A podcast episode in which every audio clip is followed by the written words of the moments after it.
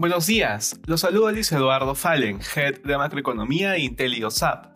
El día de hoy, martes 30 de noviembre, los mercados exhiben rendimientos negativos, mientras los inversionistas continúan analizando el daño que podría tener la variante Omicron sobre la economía a nivel mundial. De manera particular, en Estados Unidos, los futuros retroceden, liderados por los del Dow Jones, debido al temor de los analistas de que las vacunas no sean efectivas contra la nueva variante del COVID-19.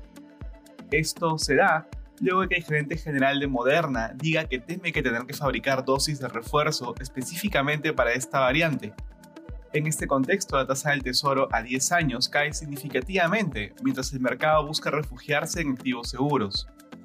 En la eurozona, las principales bolsas de la región caen, los inversionistas se mantienen nerviosos ante la posibilidad de que la variante Omicron genere nuevas restricciones de movilidad que afecten severamente la economía.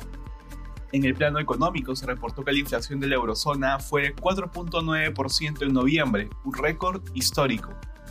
En este sentido, se esperaría que el Banco Central Europeo se pronuncie a favor de un menor estímulo monetario, pero la posibilidad de una menor actividad económica debido al virus reduce las probabilidades de este escenario. En Asia, los índices exhiben rendimientos diferenciados luego del impacto inicial por la incertidumbre respecto a Omicron. En China se reportó que la actividad en el sector de servicios aumentó, mientras que la producción industrial creció inesperadamente en un contexto de mayores precios de los commodities. Por otra parte, la producción industrial en Japón subió por primera vez en cuatro meses debido a las reaperturas de fábricas en distintas partes de Asia. Respecto a commodities, el precio del oro sube mientras los inversionistas evalúan los riesgos que conlleva la posible expansión de la variante Omicron alrededor del mundo. Sin embargo, por este motivo, los precios del cobre y petróleo caen. Gracias por escucharnos. Si tuviera alguna consulta, no dude en contactarse con su asesor.